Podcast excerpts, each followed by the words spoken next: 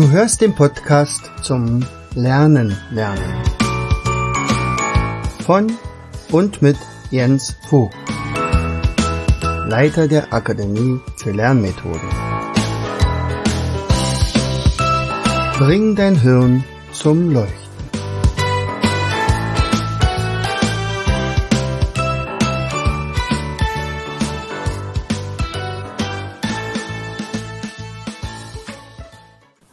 Herzlich willkommen zu einer weiteren Episode unseres Podcastes Bring dein Hirn zum Leuchten. Hier ist wieder dein Jens. Ich freue mich, dass du eingeschaltet hast.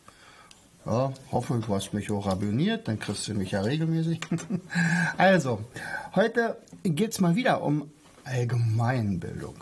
So, jetzt könnte man sagen, ist denn das wirklich so wichtig in einer Zeit, wo wir doch eigentlich an alles Wissen herankommen? Tja, das ist jetzt die große Frage. Ich habe mir da schon lange darüber Gedanken gemacht und ähm, aus meiner Sicht würde ich schon mal beantworten, ja, sehr, sehr wichtig, weil man sonst nicht vernetzt denken kann. Also ich muss kein, also ich darf natürlich kann ich mir ganz viele Informationen holen von allen möglichen Plattformen. Ich kann bei Wikipedia nachschlagen. Früher konnte man im Brockhaus nachschlagen, da musste man mal warten, bis die neueste, neueste Ausgabe kam. Heute ist das alles auf dem aktuellsten Stand. Man muss natürlich ein bisschen nachgucken, ob es auch wirklich realistisch ist, ob das also seriöse Informationen sind oder ob mehr jemand irgendwas unterjubeln möchte. Das kann ja alles sein. Aber all dieses Wissen, wenn ich das nicht verinnerlicht habe, wenn das nicht in meinem Kopf ist, sondern wenn ich das nur mal kurz lese, lässt sich nicht miteinander vernetzen und dann kann ich nicht mehr gut denken. Ich hatte in den letzten zwei Wochen wirklich eine Menge Seminare gehabt. Also bei uns läuft ja gerade diese Aktion Aufholen nach Corona. In anderen Bundesländern heißt es ein bisschen anders, aber mich hatten halt auch viele Schulen gebucht. Bei mir geht es natürlich meistens immer ums Lernen lernen, also mit welchen Methoden kann man zum Beispiel das Abi schaffen oder wie kann man einfach überhaupt lernen. Was ich dann natürlich sehr schön finde, wenn also Schulen mich buchen. Sicherlich ist es immer noch am nachhaltigsten, wenn wir also Schülercoaches ausbilden, die dann vor Ort äh, bleiben, um dann ihren Mitschülern wiederum zu helfen. In diesem Fall war es halt nicht so, sondern es war eher, ich bringe jedem einzelnen Schüler oder sagen wir mal jeder Klasse das Lernen bei. Das heißt also eigentlich äh, zeige ich Ihnen einige von den Lernmethoden von uns. Aus meiner Sicht vielleicht die wichtigsten, was das Abi zum Beispiel betrifft. In dem Fall war es nämlich, ich glaube, sieben Klassen äh, der Klassenstufe 11. Also es war ein großes Gymnasium. so, und äh, das starte ich ja meistens immer mit so ein bisschen ein paar Fragen, so à la Vera Birkenbier, WQS. Also ich denke mir da ein paar Fragen aus, in der Hoffnung, dass Sie die Fragen nicht beantworten können, nicht um sie blöd dastehen zu lassen, sondern um fünf Stunden oder sechs Stunden lang die volle Aufmerksamkeit zu genießen, weil irgendwann in dieser Zeit wird natürlich die Frage die ich dann gestellt habe, beantwortet. Unter anderem hatte ich auch gefragt, also wessen Frau ähm, schnappte sich meine Erfindung, oder die Erfindung von demjenigen, ähm, lud auch noch beide Kinder ein und stellte damit Weltrekorde auf, ohne dass derjenige davon was wusste. So, das ist natürlich, jetzt müssen wir mal nachdenken, wer könnte das dann sein? Hm, war vielleicht ein Erfinder, okay, ein Erfinder, irgendeine technische Erfindung, Sch Schreibmaschine oder irgendwas, nein. Naja, also dann, dann muss man sich also eine Viertel, äh, eine halbe Minute lang darüber unterhalten. Man darf auch nicht sagen, ich habe keine Ahnung, sondern man muss irgendwas sagen. Und dann wird aber nicht beantwortet, sondern das kommt ja dann irgendwann mal später. Ähm, als ich aber zum Beispiel mal gefragt hatte, also wer war denn eigentlich der erste Mensch, der mit einem selbstgebauten Flugzeug einen Hang herunterglitt und am Ende sogar 250 Meter segelte, wusste keiner den Namen. So, jetzt hätte man sagen können, okay, Otto Lilienthal. Äh, jetzt wussten sie aber trotzdem nicht allzu viel damit anzufangen. Das Interessante ist ja, dass der Otto Lilienthal ja bei uns ganz in der Nähe, also in Brandenburg, das machte. Oder jetzt heute hier teilweise Mecklenburg-Vorpommern, aber Brandenburg Nord. Ja, also da und in Potsdam gibt's ja auch noch einen Lilienthal-Hügel. Also ähm, da wusste man fast nichts darüber. Und dann habe ich ein bisschen nachgehakt und dann stellte sich raus, also die Allgemeinbildung, naja, also man kann nicht sagen, geht gegen Null, aber, aber was zum Beispiel Persönlichkeiten betrifft von ehemaligen, also ehemalige Deutsche, die also uns damals zum Land der Dichter und Denker gemacht haben, von denen wussten sie herzlich wenig. Also von den 25, die ich damals dann erst in den letzten, ja, kannst ja fast sagen, Jahren, äh, die ich ja vor den, in den letzten zwei Episoden noch vorgestellt habe, die ich so zusammengestellt habe, wussten sie vom Namen her äh, Goethe und Beethoven und Mozart. Also bei Beethoven und Mozart wussten sie, das ist was mit irgendwie mit Musik, also sicherlich sind das Komponisten, aber sie konnten keine Stück, Stücke von ihnen, außer einer, der hat Klavier gespielt, der wusste natürlich mehr, aber äh, im Großen und Ganzen von Goethe, wo man sagt, naja Mensch, wir haben doch früher mal den Faust analysieren müssen bis, bis zum Erbrechen eigentlich. Äh, ja, nö, also irgendwann haben sie mal den Zauberlehrling auswendig lernen müssen, aber der war öde. Äh, der, der Erlkönig wäre auch nicht toll gewesen, aber den brauchten sie denn nicht, weil der Zauberlehrling hat ja gereicht und naja, aber immerhin, man konnte ein Gedicht interpretieren, naja. So. Aus meiner Sicht ist natürlich sagen, äh, wie ist es gekommen, dass man sich nicht mehr für seine Geschichte interessiert? Hm.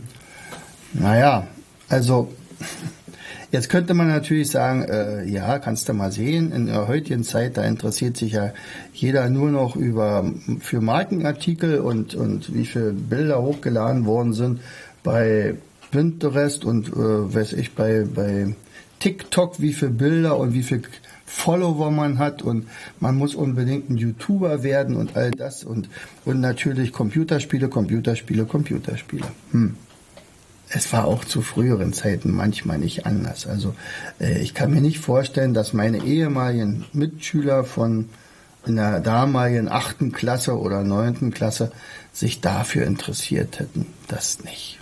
Also das glaube ich schon. Aber ich war ja jetzt in Abiturklassen, also elfte, zwölfte Klasse und sagte, Mensch, ey, davon wisst ihr nicht so viel. Ja, das ist äh, interessiert nicht so. Hm. Ja, aber andererseits, ähm, bei den 25 war ja unter anderem auch ein gewisser Konrad Duden und das war ein Reformer, ein, ein Reformpädagoge. Also natürlich wissen wir von ihm nicht allzu viel, weil er ja eigentlich kein Lehrstoff ist. Eigentlich schade drum, ne? Also, ja, ähm, passt leider nicht in Erdkunde und nicht in naja, Geschichte eher auch nicht. Das wäre ja dann noch Geschichte, aber Deutsch, naja, gut, aber da hat man ja andere Themen. So, also am Ende weiß man nicht mehr allzu viel von den Leuten. Aber beispielsweise ein Konrad Duden war mal, äh, musste mal in einer eine Schule übernehmen, in der die Schüler geschwänzt haben. Und zwar massiv. Und gesoffen haben. Die haben Saufgelage abgehalten. Und die Eltern interessierten sich nicht dafür. Und er hatte aber für sich, das, das kann doch nicht wahr sein, dass das hier so schrecklich ist. Das war aber vor 150 Jahren. Also hat sich gar nicht so wahnsinnig viel verändert. Ne? Also es gibt schon auch solche Schulen. Auch heute natürlich Vielleicht könnte man sagen, naja, vielleicht heute noch mehr, ne, da gibt es noch andere Probleme. Da gibt es in manchen Schulen einen Ausländeranteil von 70 Prozent und von denen sprechen 40 Prozent kein Deutsch oder nur gebrochen Deutsch oder haben erst recht keine Beziehung zu der deutschen Geschichte und naja. So, also, was hat der gemacht? Der hat Dinge erfunden. Und dann ist mir so aufgefallen, das habe ich auch mal gemacht. Also, der Konrad Dun zum Beispiel hat gesagt, also ich kriege euch offensichtlich nicht über das Lernen erstmal. Ich muss auf eine andere Art und Weise eine Beziehung aufbauen. Und das mache ich mit Schwimmunterricht. Ich bringe euch einfach das Schwimmen bei. So, und dann ertrinken eben auch nicht mehr so viele Kinder. So, und das nächste, was er gemacht hat, dass wir, wir erfinden jetzt mal Wandertage. So, und dann sind die losgewandert, die ganze Schule. Und die letzten beiden haben ein Fass mit Bier mitgezort, also auf einem Wagen. Und wenn die dann angekommen sind in ihrer, in, auf ihrem Ziel, dann haben die vielleicht am Lagerfeuer gemeinsam gesessen und gesungen und unter anderem auch ein Bier getrunken. Mehr durften sie nicht, aber immerhin, es hat offensichtlich dazu geführt, dass die Schüler nach und nach wieder zur Schule kamen. Und jetzt konnte er dann ansetzen und sagen, okay, äh, wir sprechen mal darüber, was für Unterrichtsfächer sind es denn? Und dann stellte sich raus, das sind wirklich Unterrichtsfächer, die ihnen für die Zukunft eigentlich gar nicht so richtig geholfen haben. Und der war ja auch derjenige, der gesagt hat, nicht für die Schule lernen wir, sondern für das Leben lernen wir. Also musste er sie ja fürs Leben vorbereiten. Heutzutage ist die Schule wieder so weit verknöchert, dass die da diese Frage gar nicht erst stellt. Denn ansonsten würde zum Beispiel auch das Unterrichtsfach Geld, Umgang mit Geld vielleicht dabei sein. Oder Selbstbewusstsein aufbauen. Oder also als, als Kompetenz. Oder frei reden können. Oder sich Dinge merken können. Und nicht äh, auswendig lernen von irgendwelchen Texten oder sonst was, ja, ohne, ohne Anleitung, also wie man denn auswendig lernt. Das könnte man ja machen, aber, nicht, also, aber es wird halt nicht gemacht. Und so ist es sozusagen mehr oder weniger am, am eigentlichen Bedarf vorbeigegangen. Der Konrad Duden hat es anders gemacht. Der hat gesagt, okay, ich nehme den altgriechischen Lehrern ein bisschen Stunden weg, ja, das ist gar nicht so wichtig, also da irgendwelche alten Bücher zu lesen in Originalsprache. Und dafür nehmen wir Berufsbildung mit rein. Oder Handwerk. Oder irgendwie sowas. Und dann wurden daraus plötzlich gerne Lerner. Nicht alle sicherlich, aber auf jeden Fall hat das besser funktioniert. Und so ganz nebenbei hat er dann gesagt, also jetzt haben wir eine neue geschichtliche Situation. Also das hat er natürlich gewusst, weil zu der Zeit war ja die Zeit von Otto von Bismarck. Das heißt also, die ganzen Staaten, die Kleinstaaterei wurde ja zu einem großen Deutschland. So, und jeder hatte seine Sprache, also seinen Dialekt wenigstens. Ja, also Deutsch haben sie alle gesprochen, aber es halt, galt damals die Idee, man schreibt so, wie man es hört oder so, wie man spricht. So, das heißt also, in einer Klasse, in der jetzt zum Beispiel ein paar Sachsen, ein paar Bayern, ein paar Hessen, ein paar Franken und, hm, weiß ich, noch ein paar andere äh, aus anderen Regionen da drinnen sind, hat ja jeder anders geschrieben. Und da hat der Konrad Duden gesagt, also so geht's noch auch wieder nicht. Wie soll ich denn da Noten schreiben? Also bitte. Also hat er einheitlich Wörter festgelegt, die dann seine Schüler lernen mussten. Ja. Also nicht immer, also sagen wir mal so, auch damals musste man darum kämpfen, äh, dass Schüler gerne zur Schule gehen. Also Konrad Thuden hat sicherlich geschafft, wahrscheinlich auch nicht bei jedem. Und auch heute haben wir Lehrer, die ihre Kinder begeistern können, die also wo die Kinder gerne hingehen, wo die auch wirklich Spaß haben ähm, und tatsächlich auch was für die Allgemeinbildung tun. Aber, ich muss auch sagen, aber unsere Jugend ist vielleicht aus einem anderen Grund mit so wenig Allgemeinwissen ausgestattet. Sie interessieren sich nicht mehr allzu viel. Sie haben die Neugierde verloren und jetzt kommt was ganz Besonderes und zwar das betrifft uns aber alle. Nicht nur die Jugendlichen in irgendwelchen Schulklassen, sondern jeden von uns. Wir leben in einem Schlaraffenland. Ein Schlaraffenland, in dem wir nur den Mund aufzumachen brauchen und uns fliegt ein gebratenes Täubchen rein. Ich muss mich nicht dafür anstrengen. Es ist alles geschafft. Ich Jetzt ist das natürlich ein bildlicher Vergleich zu dem, wie wir an Wissen herankommen. Hildegard von Bingen musste ins Kloster gehen, damit sie damals nicht heiraten musste um dann eventuell zu verblöden oder eben nicht klug zu werden. Und so wurde sie durch das Studium, das Lernen im Kloster, durch eine wunderbare Lehrerin, die sie damals hatte, sie selber wurde dann selbst zur Lehrerin, eben die klügste Frau ihrer Zeit, weltweit. Ja, sie hatte Korrespondenz mit dem Papst, mit dem Kaiser, mit dem Kaiser Barbarossa zum Beispiel. Viele hat sie ge geheilt. Die Leute sind zu ihr geströmt, äh, um von ihr Erfahrungen zu hören oder heilen zu lassen. So.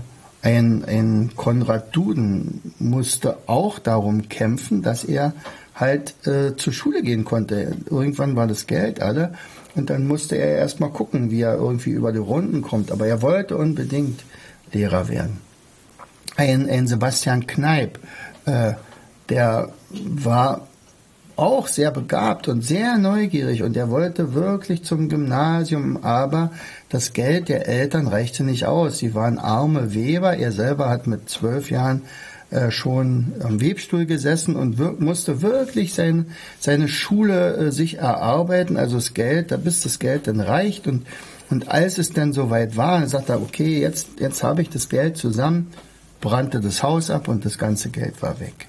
Wop. So. Kennen wir Sebastian Kneip heute? Ja, sehr wohl. Warum? Er hatte dann einen Kaplan, der ihn finanziell unterstützt hat. Er durfte also zur Schule gehen. Er wurde natürlich dann einer der allerbesten ähm, so wie zum Beispiel auch Otto von Lilienthal. Er hatte wohl äh, in der Schule eines der besten Zeugnisse die, oder Prüfungen, die jemals abgelegt worden sind und so weiter. Also solche Leute, denen es nicht in, in den Schoß fiel, die haben sich natürlich angestrengt. Und, und das konnten sie sich gar nicht leisten, schlecht zu sein, weil wenn das Geld endlich erarbeitet worden ist, dann musste natürlich auch ein Ergebnis dabei rauskommen. Aber wir, wir brauchen bloß zu googeln und alles wird uns gesagt. Also wir sagen, Alexa, äh, wann war der 30-jährige Krieg und was war die Ursache?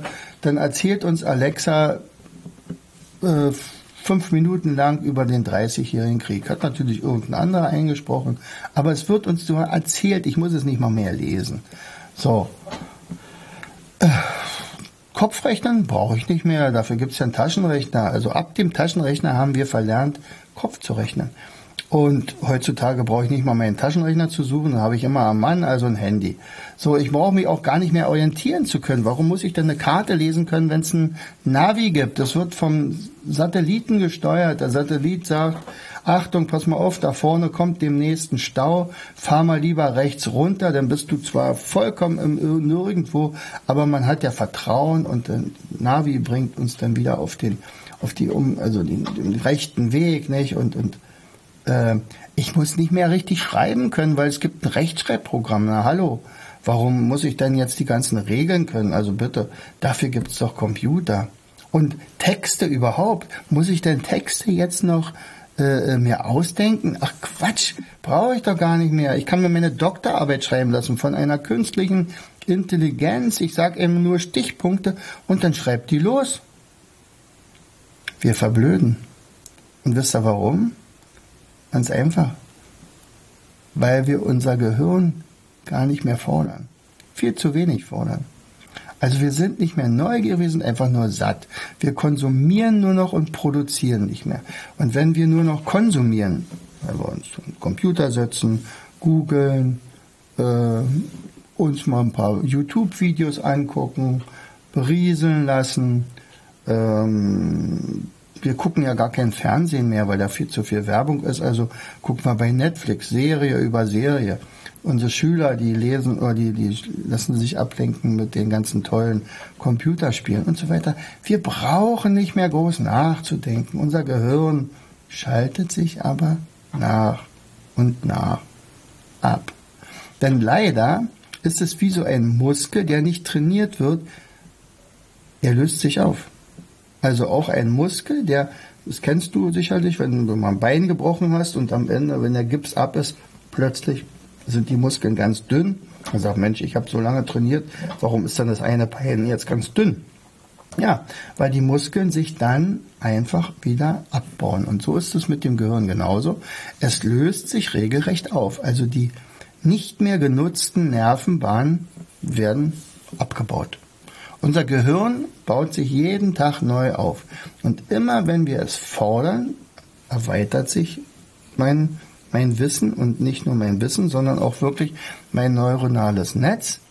Und wenn ich es nicht mehr fordert, verblöden wir. Ja.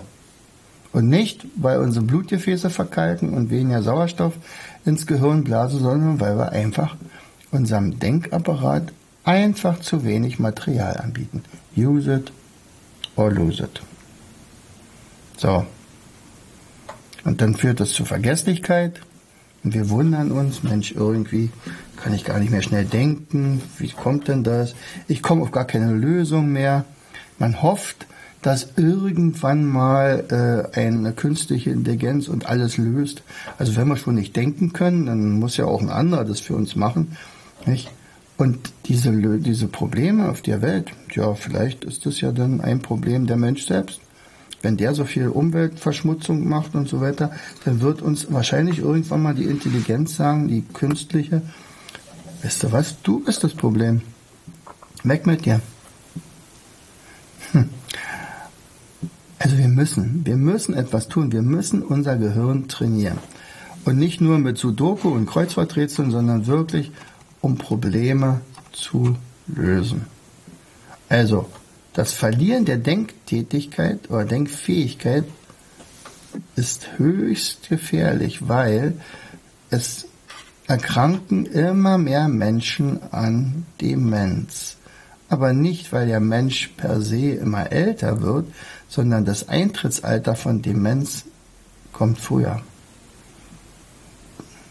Tja, ich meine, heutzutage weiß man immer noch nicht, wo, was die Ursache für Demenz ist. Es kann auch nicht sein, also jemand, der total viel nachgedacht hat, der sich mit solchen Sachen ständig beschäftigt hat, kann trotzdem dement werden, wie beispielsweise ein Immanuel Kant. Der war zum Schluss vollkommen verblödet, wenn man so will. Ja, das war natürlich ganz tragisch. Also auch hier sagt man ja, okay, aber man kann ja irgendwie dem vorbeugen und oder das hinauszögern.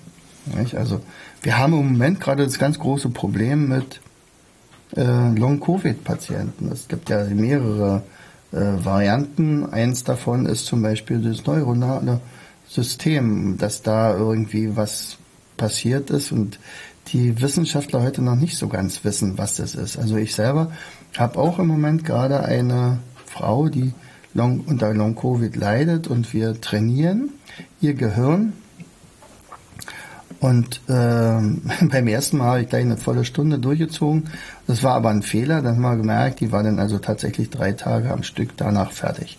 Also äh, sie sagt auch immer, meistens geht's immer zwei Stunden am Tag, einigermaßen, und danach hat sie nur noch Watte im Kopf und äh, kann sich auf nichts mehr konzentrieren, hat fast kein Gedächtnis mehr. Sie fotografiert ihr ihr Auto, wenn sie irgendwie zum Supermarkt gefahren ist, wo das steht. Ansonsten finden sie das nicht wieder. Und sie weiß vor allen Dingen, offenbar bin ich mit dem Auto gekommen. Also sie ist auch schon mal nach Hause gelaufen, hat das Auto auf dem Parkplatz stehen lassen, ohne zu wissen.